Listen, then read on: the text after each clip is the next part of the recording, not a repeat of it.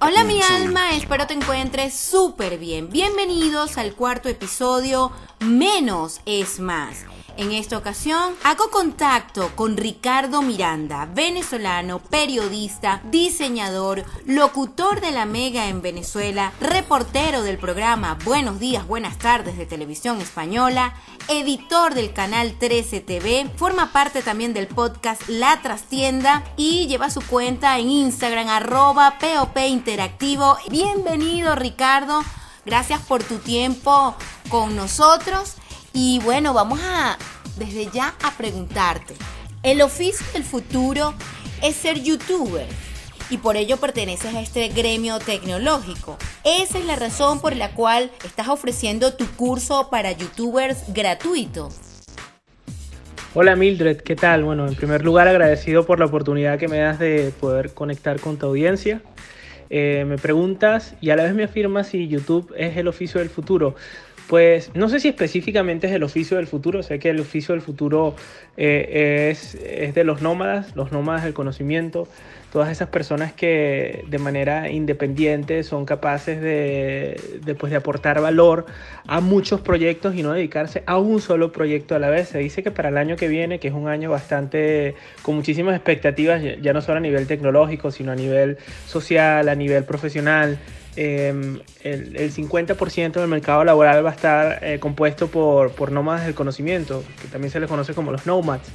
Y sí, a lo mejor parte de ese, de, de, del, del, oficio al que se dediquen los nómadas del conocimiento sea YouTube. No lo sé, lo cierto es que hoy en día los niños eh, tienen más ganas de ser youtubers que, que astronautas. Eh, no sé si eso es bueno o es malo, pero, pero sí es verdad que, que la, la mayor influencia que tienen estas generaciones eh, es YouTube, porque al final es, es, la televisión, lo que, lo que era la televisión para nosotros en los años 80, 90, incluso bueno, cuando empezó a salir la televisión. Entonces, eh, nada, yo lo que sí creo es que eh, debemos tener, eh, cosechar más bien todo el tema de la... De, de, la, de, ser autodidacta, de aprender lo nuevo, de no tenerle miedo a lo desconocido a nivel tecnológico y, y, de plantearnos seriamente pues poder aportar valor a muchas organizaciones y no conformarnos solo con una, aunque el reto es complicado. Entrar a tus redes es conectarse con información tecnológica y sin duda con el futuro. ¿Tú estás realmente enamorado del futuro? Estoy enamorado, no estoy enamoradísimo del futuro. De hecho, siempre le digo a mis amigos que vengo del futuro y se echan a reír porque, bueno, también es un poco pretencioso, pero sí es verdad que, he tenido la oportunidad también de dar, por ejemplo, en eventos importantes en donde te trasladan 5 o 6 años del futuro. Y, cuando hablamos de futuro, la verdad, el futuro está más cerca de lo que quizás nos imaginamos. Sé que es un concepto bastante subjetivo, pero sí es verdad que, que se pueden hacer proyecciones, hay macro tendencias claras, hay una expectativa constante de evolución. Por ejemplo, ahora mismo el 5G es como lo que la gente más espera a nivel tecnológico, aunque la gente no tenga idea del impacto que va a tener eh, en el día a día de las personas, de los nuevos servicios que se van a desencadenar, de los nuevos productos que también van a nacer del 5G, de las posibilidades de poder tener instantaneidad a la hora de descargar cosas de internet o que no haya ningún tipo de latencia ni de retardo a la hora de, conectarnos o de llamar por teléfono. Eso yo creo que va a ser una de las cosas que va a partir en dos el mundo tecnológico eh, el año que viene. Está bastante cerca, la verdad. Entonces, sí, la verdad me gusta muchísimo el tema del futuro. Eh, tengo un olfato para, pues, para saber cuando algo ya pues, está no caducando, sino transformándose, porque al final las cosas se transforman, no caducan. Es decir, todavía hoy en día la, eh, prensa, los libros y la radio son unos medios que, están consolidados, pero es porque al final se saben adaptar a, los nuevos medios de distribución. Y bueno, nada, a mí me encanta el futuro, la verdad. ¿Cuál crees tú sea el lado oscuro de la tecnología? ¿Cuál debe ser el punto de equilibrio ante tanta velocidad de información que vivimos hoy día? Mira, el, el, si supiera cuál es el lado oscuro, oscuro, oscuro, oscuro, sin duda me haría rico, pero eh, de lo que sabemos y, lo, y de lo que, lo que es más evidente es el uso de, la, de, los datos personales, que yo creo que cada vez más la gente es consciente de, de, eso, pero la mayoría no. Es decir, la gente no sabe que, que, está siendo seguida constantemente en cada uno de sus pasos y sus intereses eh, con tan solo tener el móvil. Es difícil escaparse de eso. porque tendrías que vivir bastante aislado de, de la sociedad. Y, y al final todos estos servicios como Google, como Facebook, Instagram, son servicios que tienen tracking y que, y que saben todo de ti, todo, todo, todo, todo. El otro día estaba en el teatro y cuando salí me empezaron a llegar publicidades de, de musicales y, y, de la ciudad y, y, ahí me di cuenta de que estaban traqueando eh, cuánto tiempo había pasado en, el, en, ese, en ese lugar, en ese teatro y sabían que estaba viendo una obra de, de un musical. Pero bueno, yo le di consentimiento a, a, Facebook en algún momento para que hiciera eso. Entonces yo creo que, eh, y la historia lo demuestra, el ejemplo de, de, lo que pasó con Cambridge Analytics, de cómo utilizaron datos de las personas para, para influenciarlos a votar más o menos por, por, una, por una tendencia, en este caso eh, por el Brexit, por Donald Trump, creo que demuestra un poco eh, el arma eh, poderosa y, y, maligna que, puede, que pueden ser el uso de, la, de los datos. Yo creo que, que todo el tema oscuro pasa por los datos. ¿Y qué opinas de los algoritmos de Instagram, YouTube, todo este cambio que se implantan en estas redes sociales? ¿Tú crees que realmente lo orgánico prevalece? Bueno, los algoritmos de las redes sociales hace unos años eran una maravilla porque eh, llegaban a muchísima gente, pero bueno, al final estaban aprendiendo. Y el revés del algoritmo es cuando aprende mucho y se tienen que limitar para, para que puedan ser un negocio, porque al final todas estas empresas son un negocio. Y las limitaciones se traducen en que cuando tú haces una publicación, pues no la ve el 100% de la gente que te sigue, sino un porcentaje muy poco.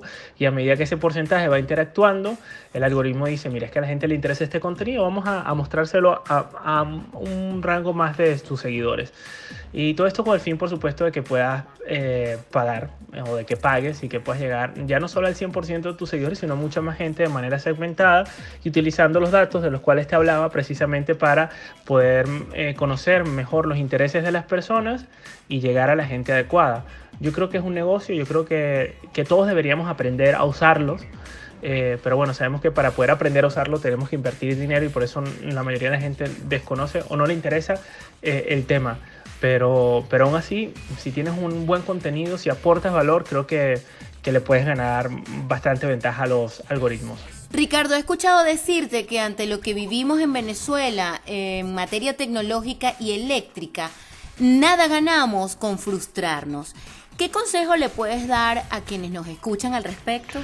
Yo creo que eh, el hecho de que tengamos una conexión mínima con Internet, así sea mala, así sea frustrante, desquiciante, eh, pero bueno, es lo que hay para la gente que, que, como tú está ya echándole pichón a la, al país.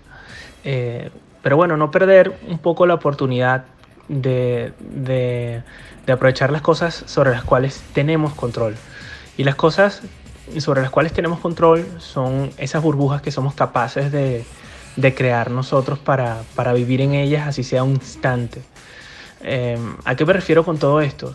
No tenemos control del tema de la luz, no tenemos control de la, de la velocidad de conexión a Internet.